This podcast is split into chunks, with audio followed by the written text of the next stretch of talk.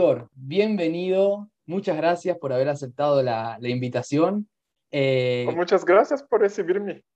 no, gracias a vos.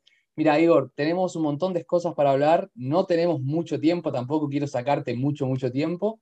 Así que, en primer lugar, me gustaría que empieces presentándote, eh, de dónde sos, qué es lo que haces. Ok, ah, bueno, a tus oyentes, yo soy Igor, soy de Brasil y actualmente estoy finalizando la graduación en neurociencia y ah, durante la última década he investigado mucho sobre las cosas que hacen la diferencia para el aprendizaje de lenguas. Ah, ah, muchas cosas he aprendido por mi cuenta, por experiencia y después la neurociencia me enseñó los nombres técnicos de algunas cosas que, que intenté en vivo, puedo decir así. Y eh, sigo ah, al mismo tiempo que estudio las lenguas, intentando dejar más personas interesadas o apasionadas por las lenguas. Es eso. Lo interesante de tenerte hoy en día es que, bueno, ya he hablado en otras entrevistas acerca de los métodos de aprendizaje de lenguas, la importancia del input, ¿ok? Pero lo que más me interesa hoy es, porque, digamos, lo que sabemos la mayoría de los que estamos en el mundo del, del aprendizaje de lenguas, es cómo aprender un idioma. Pero por debajo de eso no sabemos cómo el cerebro aprende en realidad. Así que me podés contar un poquito, digamos, la importancia eso de los conocimientos duros, los conocimientos blandos, la, memoria, la importancia de la memoria y las emociones al momento de hablar un idioma. Ok, ah, hay algunos problemas que pasan cuando uno intenta aprender una lengua que pueden ser divididos en dos grupos. El primer grupo sería un problema de técnica que puede ser fácilmente solucionado con un cambio de libro, un cambio de maestro, un cambio de método o algo así, que cuando la persona hace algo que no funciona. Y el otro grupo es el problema de autosabotaje, que es cuando uno uh, sabe qué debe hacer, pero por algún motivo, uh, quizás indisciplina o pereza o, o, desorganización, la persona no progresa. Uh, y durante mis años de estudio he intentado siempre compartir uh, todas las soluciones para los primeros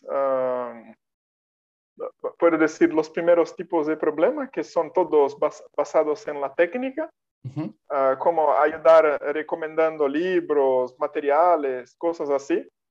Y me di cuenta que la mayor parte de la gente normalmente no logra éxito porque está cometiendo el segundo tipo de problema, que es autosabotaje es bastante fácil de solucionar cuando es problema de técnica, ah, pero el, otro tipo normalmente es algo emocional, es algo personal de una persona que ella necesita trabajar. Ah, el aprendizaje está relacionado con un cambio en el cerebro.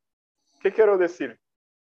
Cuando uno intenta aprender cualquier cosa, Ah, el cerebro empieza a crear ah, cambios en las redes neuronales, perdón, que son ah, unas pequeñas conexiones entre las neuronas. cuando, cuando uno empieza la lengua, por ejemplo, todavía la red está bastante joven, entonces él no puede hablar con fluidez, porque todavía está practicando. Pero después de pasar por ahí muchas veces, sale sin esfuerzo, porque la, la, red ya está sólida, es algo así. entonces, si, si, uno empieza con algo y mismo que, que sepa que va a venir el resultado tarde o temprano. Pero después de algunos días, ah, la persona cambia para otra cosa o, o deja que la, la, pereza la domine. Uh, eso no da tiempo al cerebro para crear uh, esa solidificación de la red neuronal. Y, y, va a pasar que la persona vuelve a, a la marca cero del camino. Entonces, el principal es mantener la consistencia. Creo que es bastante fácil comprender cómo se aprende una lengua. La parte difícil es de uh, tener maestría en las propias emociones claro. para mantener el esfuerzo.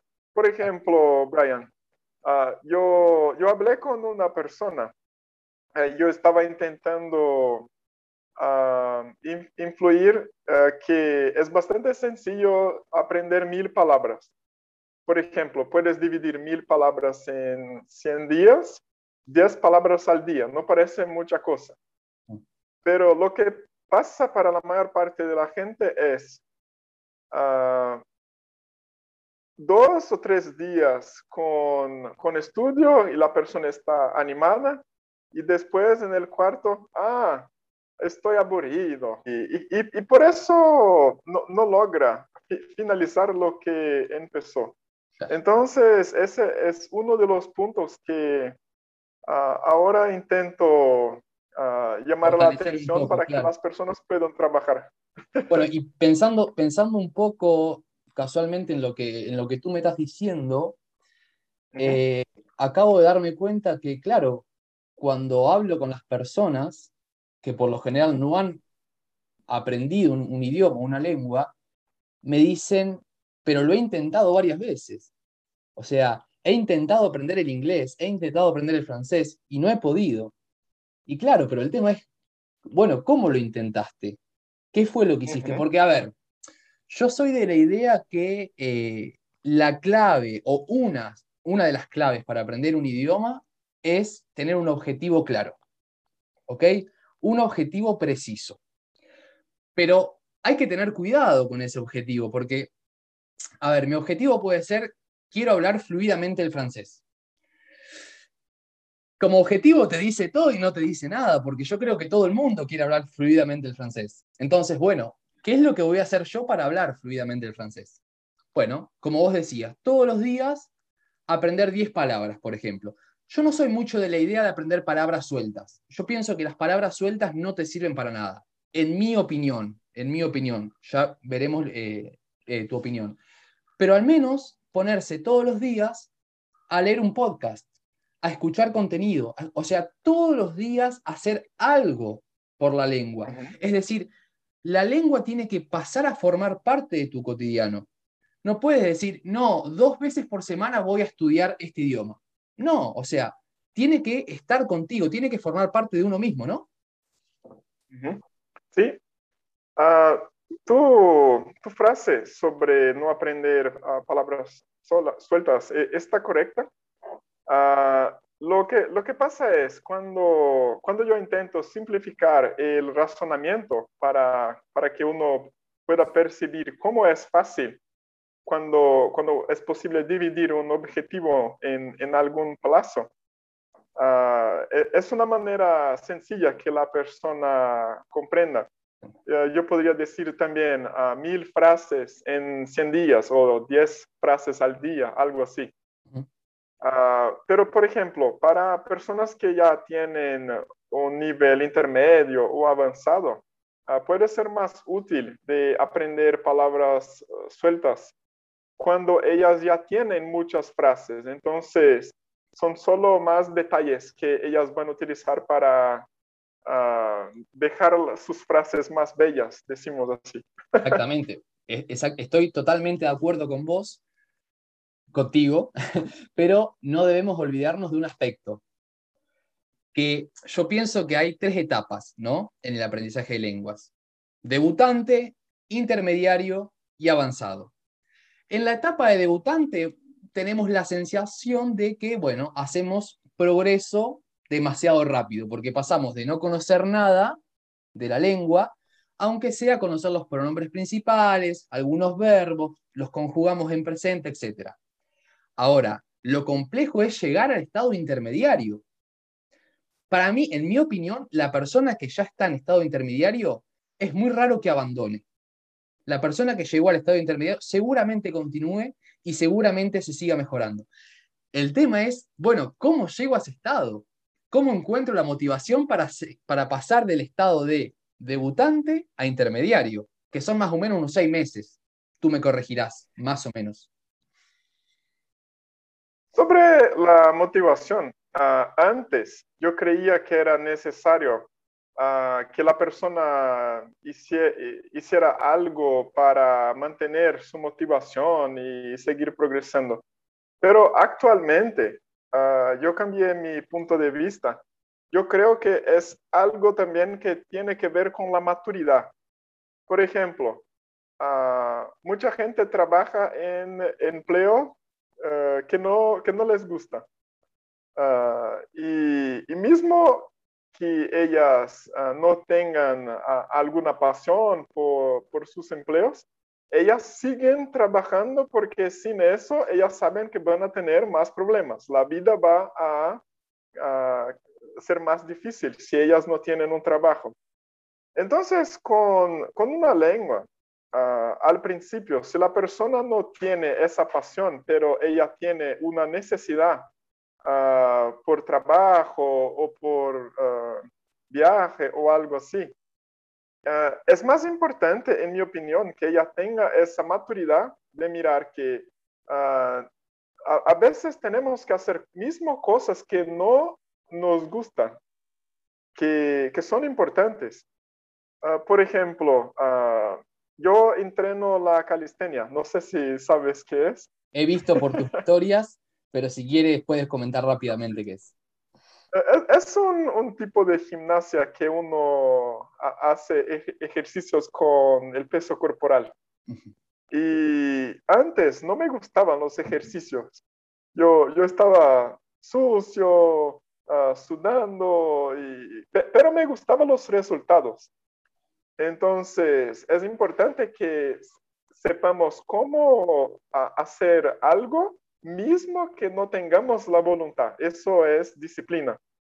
Entonces, ah, pero si uno quiere llevar uh, esa parte de motivación para la psicología, entonces uh, podemos también decir, la persona puede mezclar sus intereses con el aprendizaje para tornar el camino menos, menos difícil. Por ejemplo, ah, si uno es apasionado por ah, deportes en general, puedes buscar vocabulario de eso o, para disminuir la tensión o algo así. Entonces, e, es bueno tener ese tipo de estrategia, pero no ser dependiente de ella solamente. Igor, tengo una, pregunta para hacerte. Sé que no va a ser para nada representativa porque no me interesa cuántos idiomas hables. Yo sé que eh, es una pregunta que no sirve mucho porque sé que si quieres hablar 10 idiomas más, los vas a hablar. O sea, ya tienes la mecánica de, de estudio. Pero en la actualidad, en la actualidad, ¿cuántos idiomas podrías decir que dominás, digamos, casi de forma nativa, casi como el, como el portugués? Ok. Ah, casi de forma nativa, ah, puedo considerar como una lengua que tengo condiciones de hacer uh, todo lo que puedo hacer en portugués.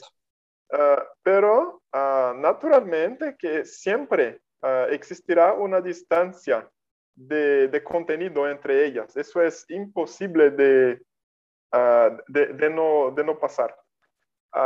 entonces, son seis lenguas que son portugués, español, inglés, alemán, francés y sueco. Después, uh, holandés y italiano en nivel intermedio y el húngaro en nivel básico. Nivel básico, ok, es impresionante. Mira, con respecto a lo, primero que decías, eh, que siempre va a haber una distancia entre tu lengua nativa y la lengua que aprendas, hay un políglota que se llama Steve Kaufman, seguramente lo, conoces, que dijo eh, que aprender un nuevo idioma era meterse en un mundo de incertitudes, que siempre ibas a tener problema para expresarte, siempre vas a tener problema para entender, y que si realmente te querés sentir 100% cómodo, tenés que hablar tu propia lengua. Y eso me pareció totalmente cierto, porque incluso con el francés, que bueno, después de haber vivido un año en Francia y hablar todos los días, todos los días en francés, hay veces que no tengo buenos días, hay veces que no, las palabras no me vienen, hay veces que me olvido cosas, hay veces que quiero decir una, frase, una expresión que he aprendido hace una semana y hoy no me la acuerdo más y como que hay medio un lío en mi cerebro, en mi cerebro. Pero yo creo que de eso se trata un poco, ¿no? De ir olvidando y aprendiendo. Sí, sí. Eh, hay un, un nivel de olvido que tenemos que desafortunadamente aceptar Ah, que, que, es que a veces estudiamos muchas cosas, pero ni todas las cosas van a pegar en la memoria. Uh, lo que más intento cuando estudio es reducir ese efecto. Por ejemplo, estoy estudiando húngaro hace algunos años y mi mayor dificultad es de mantener todas las cosas que he aprendido del húngaro. Mm. Porque las palabras en húngaro, ellas son bastante diferentes de, otras lenguas. Pero ah, en los últimos años ah, he visto algunos patrones entre las palabras en húngaro y puedo decir que en los últimos meses he aprendido más de húngaro que en los dos primeros años o algo así. Gracias a esas asociaciones que, que haces. Sí, ah, por ejemplo, ah, yo, me acuerdo, ah, mi primer contacto con la lengua húngara fue cuando yo tenía 18 años. Yo intenté aprenderla, pero en, en el momento, cuando, cuando yo estaba con 18 años, yo no tenía la experiencia necesaria para aprender esa lengua, porque es verdaderamente un reto, no, no es una lengua ah, que, que, una persona sin experiencia puede lograr éxito estudiando sola.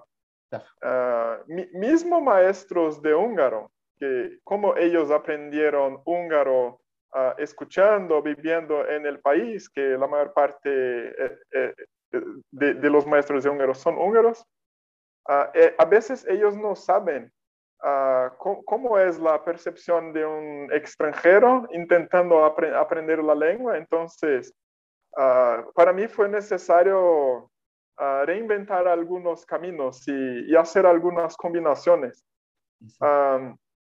pero la, la parte más importante, Brian, que he comprendido sobre mantener el contenido para que uno no olvide Uh, yo aprendí de Ramón Campayo. Uh, no sé, no sé si conoces sobre, sobre ese señor o un español de Albacete. Uh, él hizo un, una distinción en su libro. su libro se llama Desarrollo de una mente prodigiosa. Él tiene otros libros también, pero ese en especial me explicó por qué que algunas cosas ah, nosotros memorizamos sin jamás olvidar y otras cosas tenemos extrema dificultad, mismo que podemos comprenderlas. Uh, que es cuando, cuando uno intenta memorizar algo sin un, un método, está poniendo estrés sobre el cerebro. Y, y cuando tiene un método, Ah, va, exactamente por el camino que él funciona, entonces no es un camino tan difícil. Y, y, la verdad es que las personas estudian las lenguas como si ellas fueran ah, ah, números eh, de teléfono o, o, algo así, como informaciones sin conexiones con otras cosas.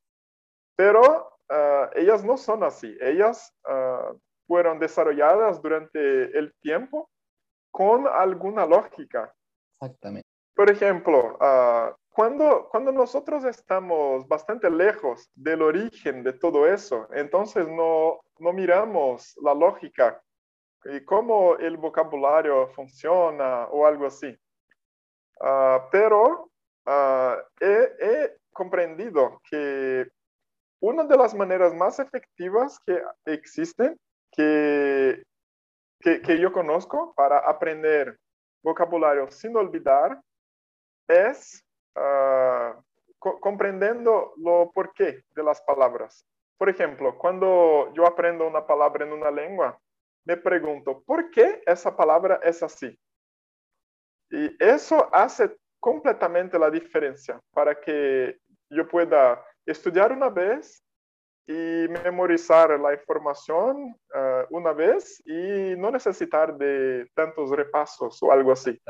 Porque puedes imaginar, con, con tantas lenguas para manejar, mi tiempo también es limitado, entonces necesito de un mecanismo que me, uh, que me pueda mantener claro. uh, las que lenguas. Sea eficiente. Exacto, exacto. Eh, entonces no puedo darme al lujo de hacer muchas cosas que no, no, van a ayudarme. Perdón, pero tengo, tengo, muchas, tengo muchas preguntas para hacerte. Y la primera es si me podrías dar algún ejemplo de, de esas asociaciones que tú dices. Recuerdo, recuerdo haber escuchado una en, creo que era en alemán, donde tú decías ese, que es la persona, o sea, comer, que es la persona que toma forma de ese. Ah, sí. Y luego yo pensando, eso es increíble, y luego yo pensando en el francés, me di cuenta que, por ejemplo, gendarme, que es gendarme, si lo traducimos al español, es Jean de apostrophe arme, o sea, gente de arma. Y me empecé a dar cuenta con Argent, Argentina, Plata, Argentina, por el Río de la Plata. Y digo, ¿cómo todo empieza a tener, a tener sentido? Así que me gustaría escuchar algún otro ejemplo. Eh, es, es, muy interesante lo que estás diciendo, Igor. Ok, ah, creo que va a ser mejor si, si yo les conduzco ahora para un pequeño viaje, para, para el origen de todo eso. Ay, uh, por ejemplo, sí, uh, el, el, portugués, eh, el español, el italiano, uh, el francés, to todas esas lenguas neolatinas, ellas son hijas del latín. Y, de igual manera, el latín también es hija de otra lengua más antigua y, y así por delante, hace millares de años. Yo estaba aplicando ese principio de siempre, siempre saber el origen de las palabras como manera de memorizarlas más fácilmente y comprender a, veces los cambios de pronuncia o cambios de, Uh, de sufijos que eh, existen eh, entre, entre lenguas sim similares o algo así. Uh, pero para el húngaro, yo necesitaba dar un paso más allá para comprender por qué que todas mis técnicas, todo, toda mi experiencia, a veces no estaba resultando en éxito.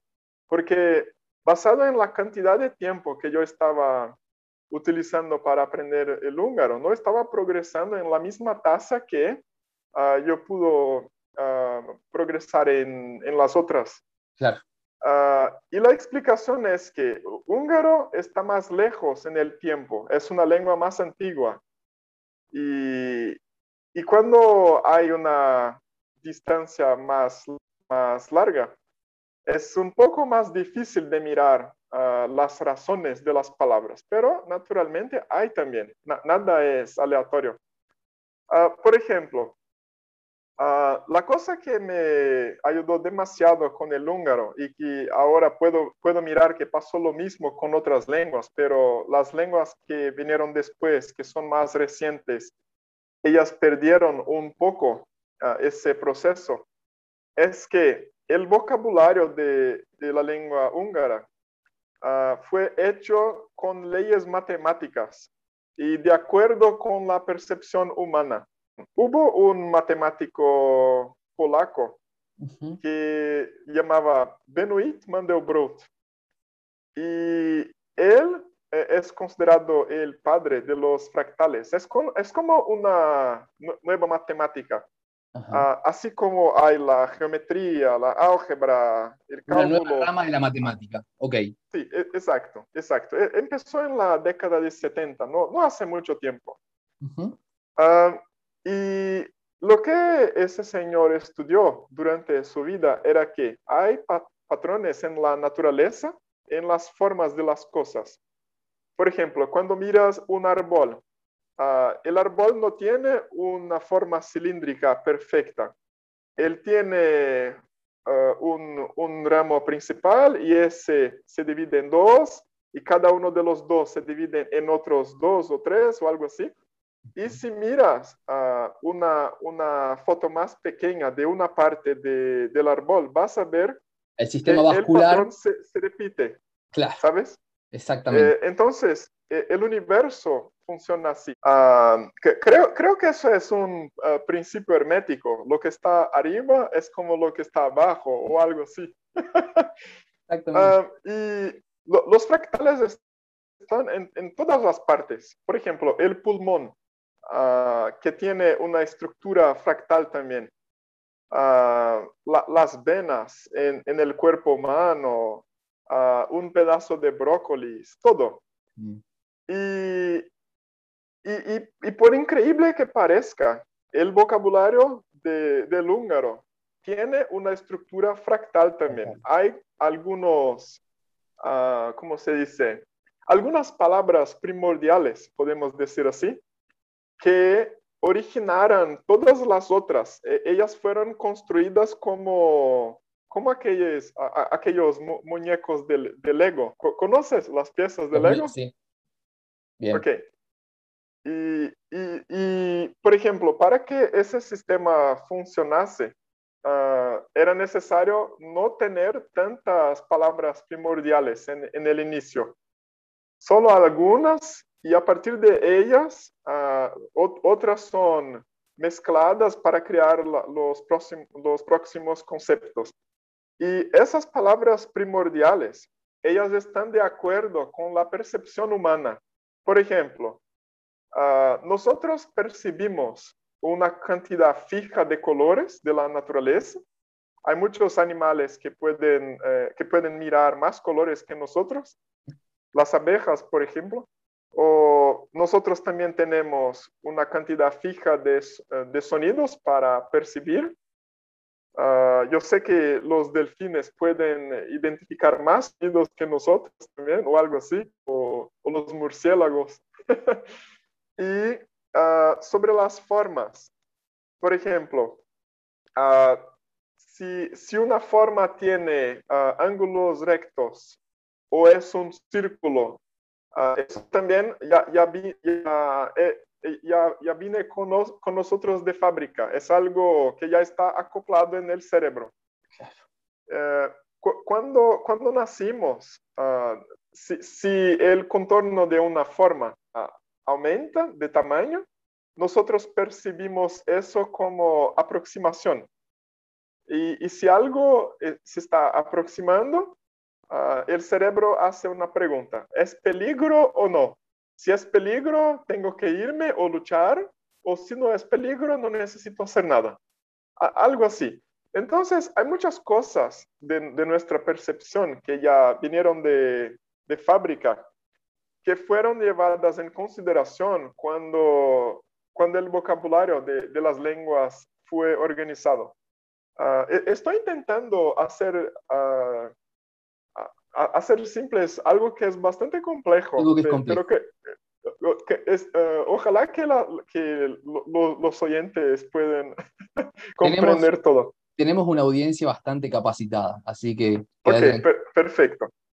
Ah, por ejemplo, uh, en, eh, un, ejemplo aquí para el húngaro. Ah, las consonantes S y Z ellas están relacionadas con separación. Entonces, la mayor parte de las palabras en húngaro que empiezan con S y Z, ellas estarán de alguna manera relacionadas con el acto de separar. Exacto. Eh, por ejemplo, ah, la palabra ojo en, húngaro es sen, sen.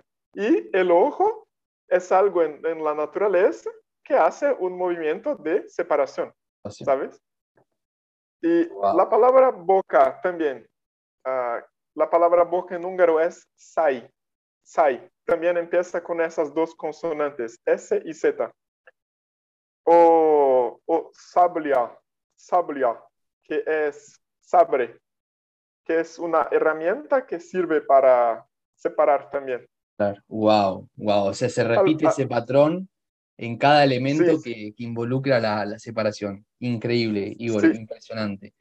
Y, eh, eh, eh, hay una inteligencia en eso. Estoy seguro que ese tipo de cosas no se desarrolla de una forma aleatoria.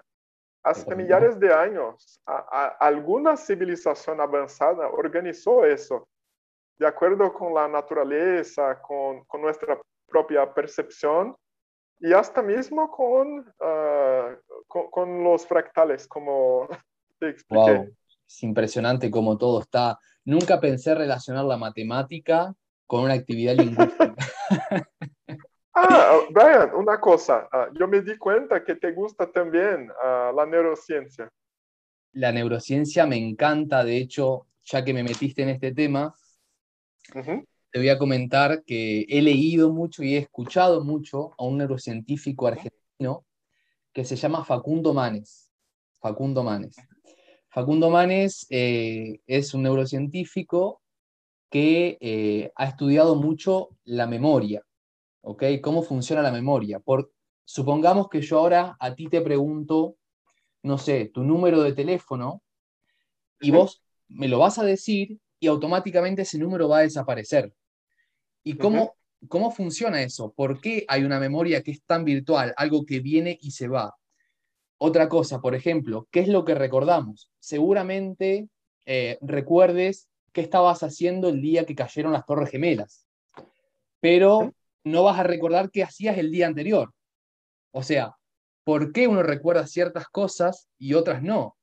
Y al fin y al cabo, la conclusión que llega es que uno recuerda las cosas que lo emocionan ya sea para bien o para mal. Te vas a acordar seguramente el día que te peleaste con un familiar, por ejemplo.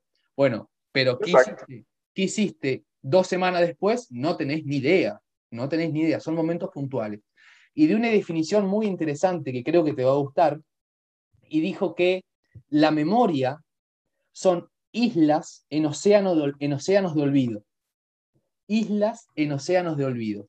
Es decir, no hay nada más erróneo que pensar que la memoria es una caja donde guardamos las cosas. No, es muy poco lo que recordamos. De hecho, Igor, si yo te digo ahora, Igor, por favor, contame toda tu escuela primaria y secundaria, 15 minutos te sobran para contarme quizás 12 años de tu vida. ¿Me entiendes? Entonces, ¿cómo 12 años de tu vida me lo puedes contar en 15, 20 minutos? Porque no recordás todo. Y gracias a Dios, que tenemos la capacidad de olvidar. Gracias a Dios. la peor pesadilla sería recordar todo. Es decir, vivir las 24 horas de mañana para recordar las 24 horas de hoy. Eso sería la peor pesadilla. Si, si me dices, elegí una, una maldición, te diría eso, recordar todo, una persona que recuerde todo.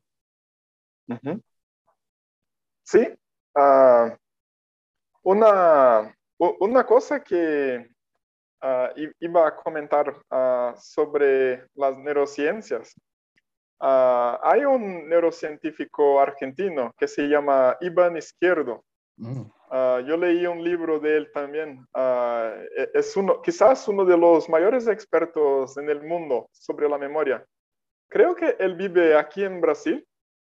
Realmente puede ser. Sí, persona fantástica. Y yo, yo yo pude, yo, yo pude comprender un poco mejor uh, sobre uh, algunos mecanismos de la bi bioquímica que, que pasa eh, entre las neuronas cuando, cuando uno está intentando.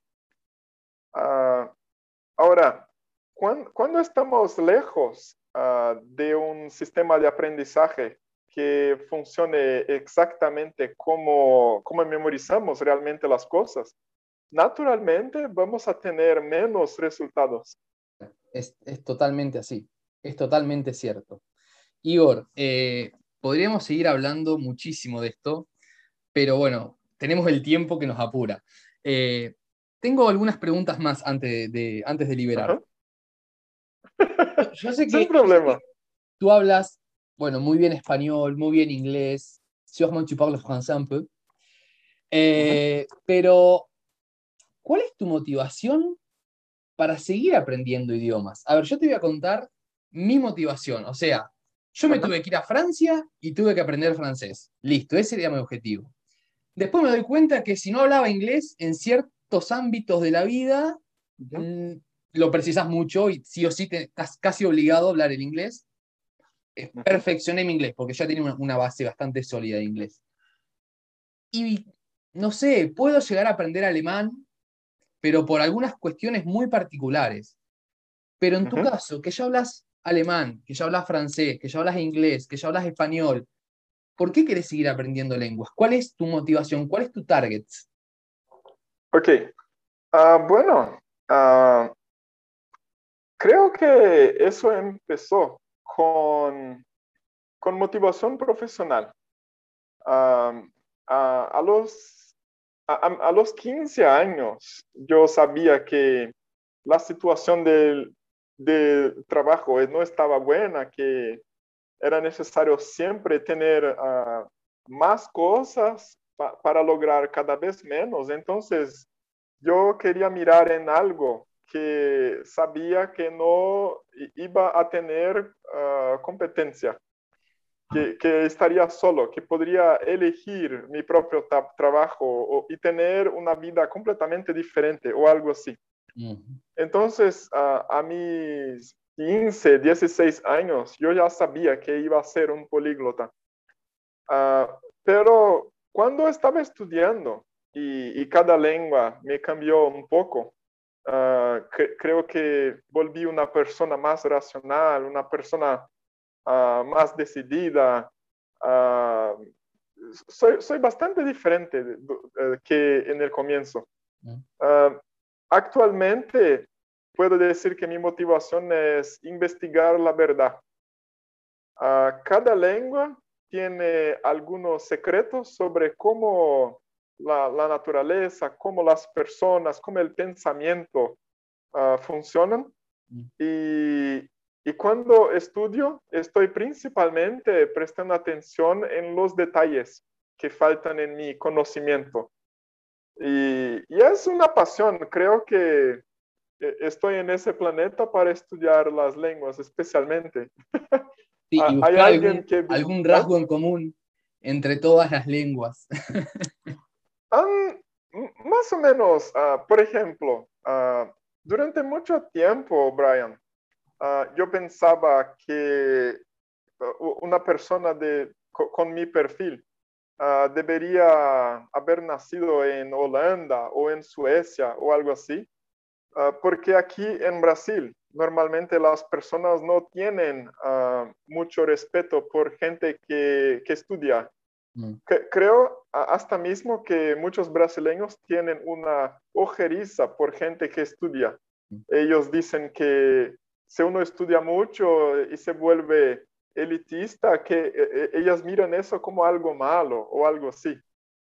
Uh, y, y yo vi que en los países europeos la gente valoriza la gente, las otras que son estudiosas, que descubren las cosas, que dedican muchas horas para desarrollar matemática, la ciencia, las lenguas, todo. Ah, entonces yo me preguntaba, ¿por qué yo nací en, en Brasil y no en Suecia, por ejemplo? Y viajando en Suecia, yo, yo descubrí la respuesta. uh, la, los países de Europa, ellos ya están listos. Ellos ya tuvieron mucha gente que, que hizo ese esfuerzo de elevar el, el nivel del espíritu de la humanidad.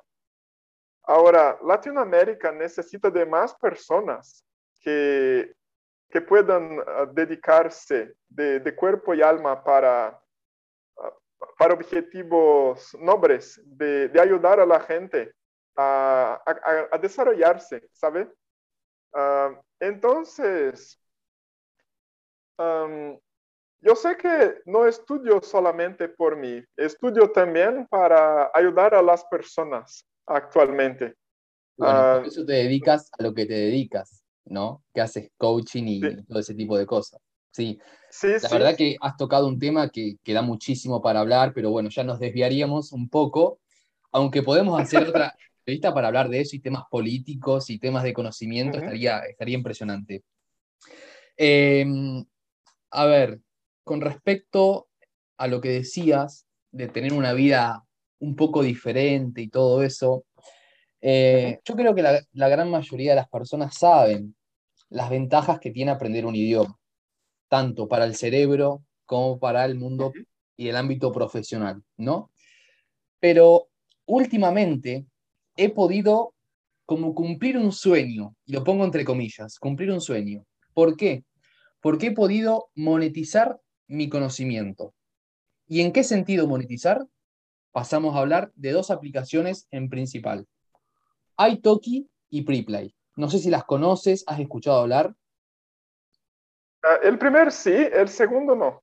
Bien, es, tiene la misma mecánica que Italki, donde eh, tú postulas como un tutor y básicamente eliges a las personas que te van a mandar solicitudes para practicar contigo, ya sea el español, si en mi caso que es mi lengua materna, o por ejemplo el francés o el inglés. Y es algo increíble porque es una hora o 30 minutos que estás compartiendo con una persona de Filadelfia, de Polonia, de Inglaterra, estás aprendiendo otra cultura, estás enseñando el español o el francés con el caso de, estas personas, y a su vez estás teniendo una ganancia.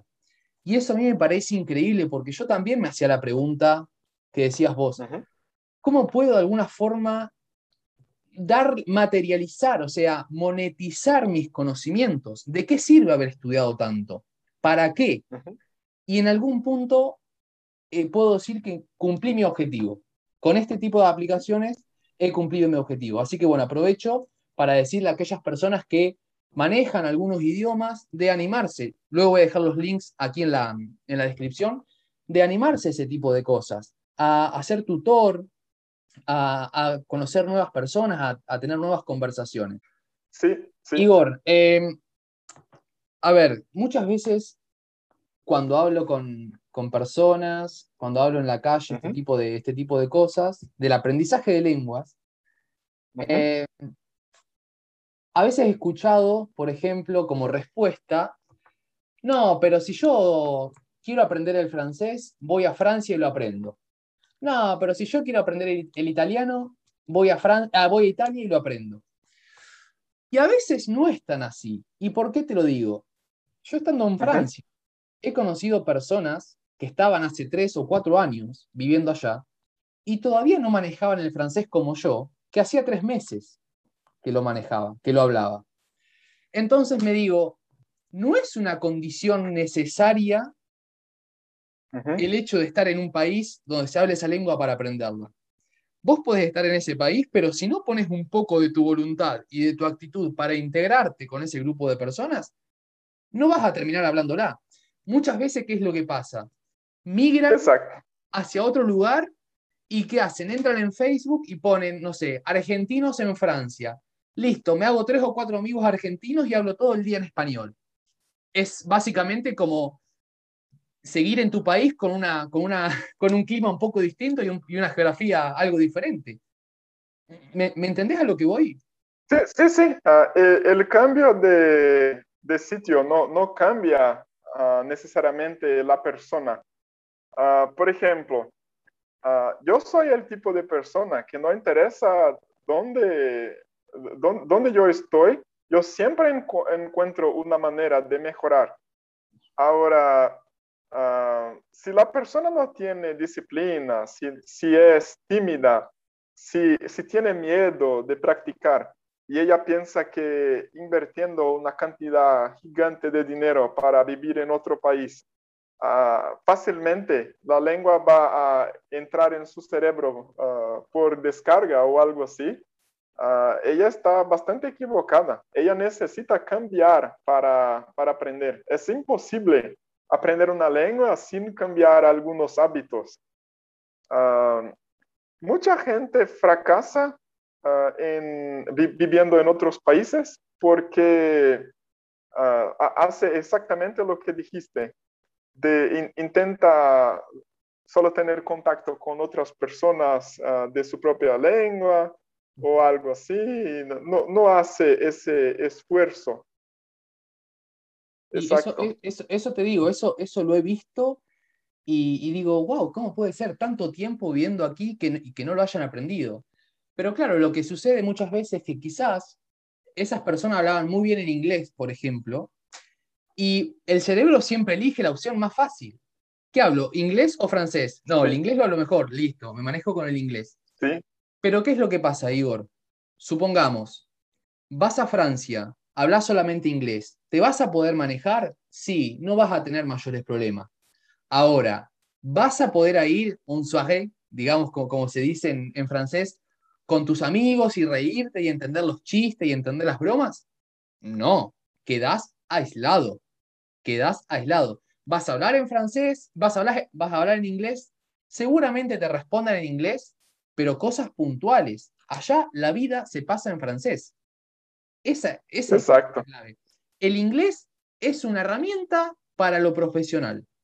En lo que es profesional te vas a arreglar súper bien con el inglés. Pero después, si realmente querés disfrutar el 100% de esa experiencia, ya sea porque te vas de intercambio estudiantil, porque te vas como turista, lo que sea, vas a tener que hacer un esfuerzo y hablar, aunque sea lo básico de esa lengua, me parece a mí.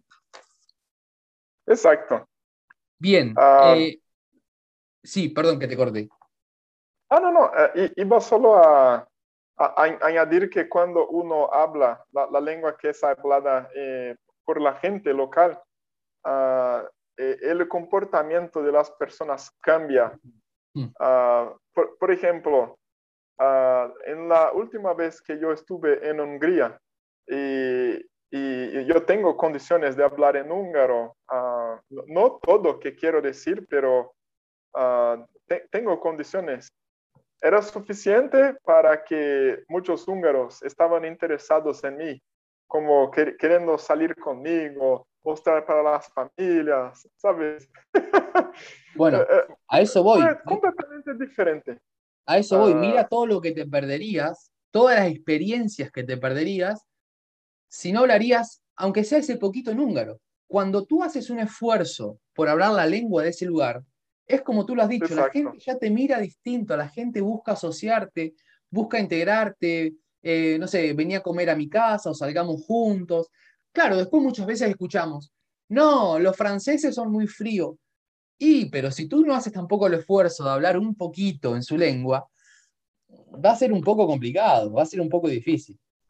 Igor, antes de pasar a una, a una, pregunta un poco más puntual, me gustaría que me cuentes, eh, si tienes, ¿no? ¿Alguna, alguna experiencia con false friends, como decimos en, francés muchas veces, faux amis, amigos falsos? ¿Has tenido palabras así media confusas que, te han hecho eh, causar alguna, alguna gracia en alguna conversación? Ah,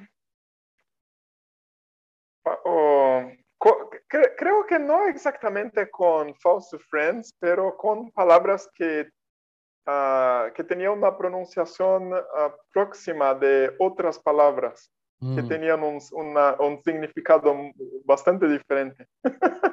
Por ejemplo, ah, cuando yo estaba desarrollando mi conversación en inglés todavía, una vez utilicé la palabra curse, pero quería decir course. Ok. ¿Sabes? Eh, algo así. Eh, la, primera, sabes que es maldición y la segunda es curso. Claro, el Pero curse y course son bastante similares. Bueno, justamente son ah. palabras, ese tipo de palabras en inglés, yo creo que recién empezás a diferenciarlas en la escucha cuando ya tenés mínimo seis meses, un año de escucha, de escucha, de experiencia. Si no, Igor, es imposible es imposible, es muy difícil. Son cosas mínimas, son pequeños movimientos en la boca que sacan. Es muy complejo, es muy Exacto. Exacto. Ah, hay algunos detalles que uno solo va a aprender cuando está utilizando con, la, con nativos. Y, mira el feedback instantáneo si comete un error. Mm. Por ejemplo, yo me acuerdo de la situación hablando con una americana y, su, su expresión cuando, eh, cuando yo cometí ese error, ese error. Eh, entre esas dos palabras. Claro, que quizás si ah. te pasaba hablando con, otro, con otra persona que el inglés no era su lengua nativa, quizás ni se daba cuenta. Lo entendía como curso o como maldición según el contexto de, de, la conversación. Obviamente que si estamos hablando de universidad y entendí cursos, listo, entendí cursos, ¿me entendés? Es como que el contexto muchas veces define eh, ciertas palabras. Sí, sí, eh, es verdad. Impresionante. Ah, bueno, creo que yo, yo, yo evito uh, ese problema uh, porque yo solo utilizo palabras que estoy seguro que quieren decir exactamente lo que quiero decir. Entonces, puedo controlar un poco mejor ese problema con los false friends. Yo creo que algo muy importante al momento de aprender palabras es estudiar con qué frecuencias, con qué frecuencia la, la dirías en esa lengua. Por ejemplo, en francés, poutre es columna. ¿Ok? Columna. Pero ¿cuántas veces puedo llegar a, emplear esa palabra, la palabra poutre? Una vez, creo que nunca la he, la he dicho en una conversación, siempre la pongo de ejemplo. Entonces, hay ciertas palabras que, sí, si la lees en un libro o la escuchás en un podcast, está buenísimo saberlo pero después para el empleo, el empleo, del día a día no te suma ni resta. Exacto.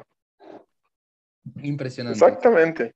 Bueno, Igor, em, te voy a pedir un consejo.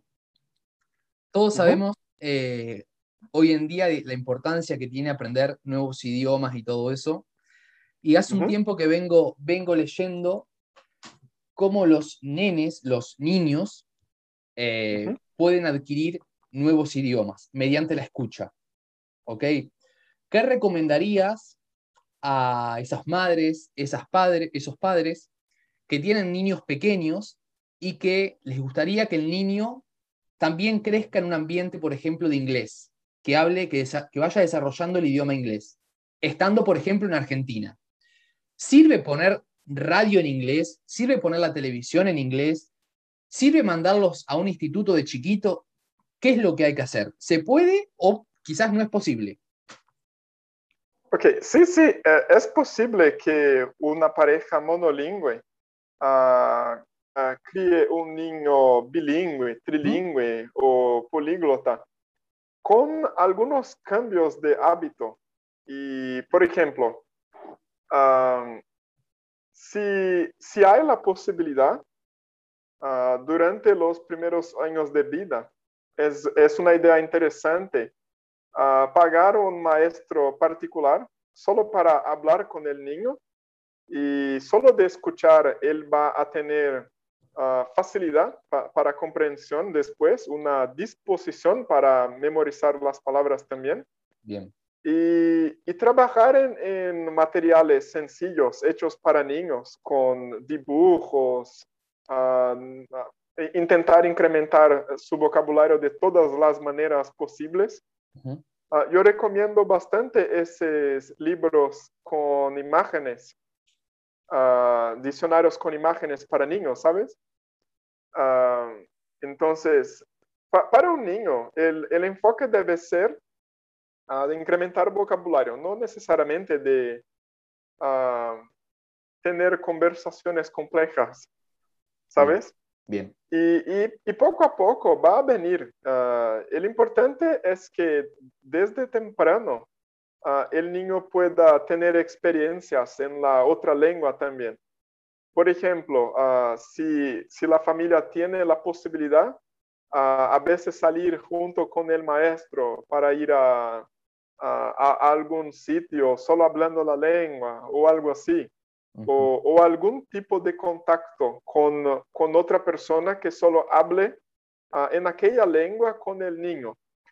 Ah, pero si, esa familia no tiene esa posibilidad, e, el camino también es posible, pero va a ser un poco más trabajoso.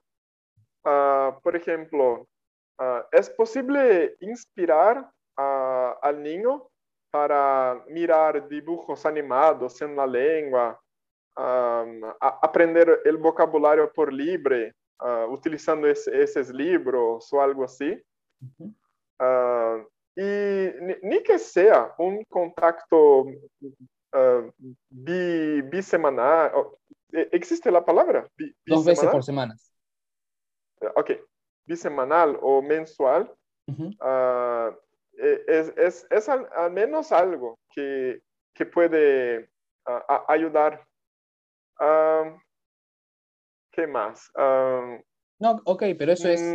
eso es suficiente. O sea, es posible intentar crear una atmósfera en otro idioma para ese niño que, se está criando, ¿ok? Sí. Bien, perfecto. Y Igor, antes de dejarte, eh, te voy a pedir que nos des a todos nosotros, a toda esta, esta comunidad, un consejo para hacer y un consejo a no hacer para aquellas personas que eh, quieren empezar a aprender al menos un idioma. Okay. ¿Qué, les dirías? Consejo para hacer. Mm. Ah, estudie todos los días y principalmente haciendo algo con la información. Ah, escribiendo, dibujando, ah, haciendo mapas mentales en, el cuaderno, pero necesitas hacer algo con la información. Solo leer no es estudiar. Y algo para no hacer. Ah, mm, no tener miedo de empezar a hablar. Si, si uno deja que el miedo le domine, ah, eso va a atrasar demasiado el, el progreso. Es necesario que exista un balance entre el tiempo de estudio y el tiempo de práctica. Ah, yo, miro, yo, miro, el tiempo de estudio como algo que sirve para mejorar cómo voy a hablar después. ¿Sabes? Entonces, e, es importante, como, como dijiste en el comienzo de la conversación, hacer algo con un objetivo en mente. Mm. No, no solamente estudiar ah, sin, sin un objetivo, pero estudiar con ese enfoque en mejorar ah, algún detalle de la conversación o de la escritura, algo así. Y siempre saber que, que en la lengua tenemos siempre un nivel más avanzado. Por ejemplo, digamos que, que ya sabemos cómo pedir un café en una confitería. Bueno, la próxima vez, además de pedir ese café, le podemos agregar más vocabulario. Un café más caliente y con mucho azúcar, por ejemplo.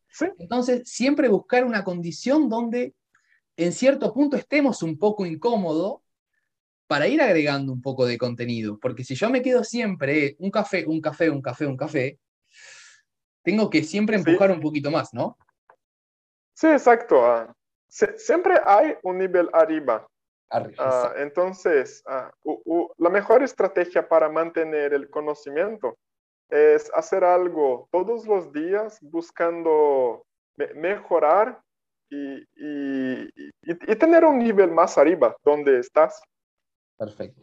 Igor, eh, ¿por cuáles medios te pueden contactar en el caso de que quieran coaching con vos o que quieran hablar con vos o pedirte asesoramiento?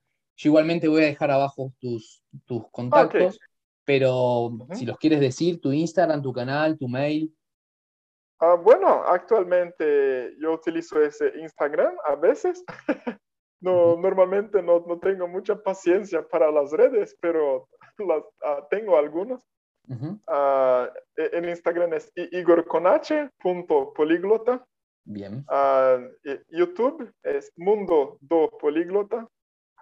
Y mi email es igorconache.pereira79 arroba gmail.com. Es Perfecto, perfecto.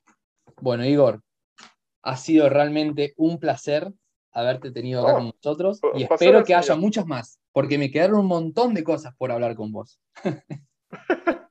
Quizás para la próxima vez. Para la próxima. Bueno, te mando un abrazo. Chau, chau. Muchas gracias.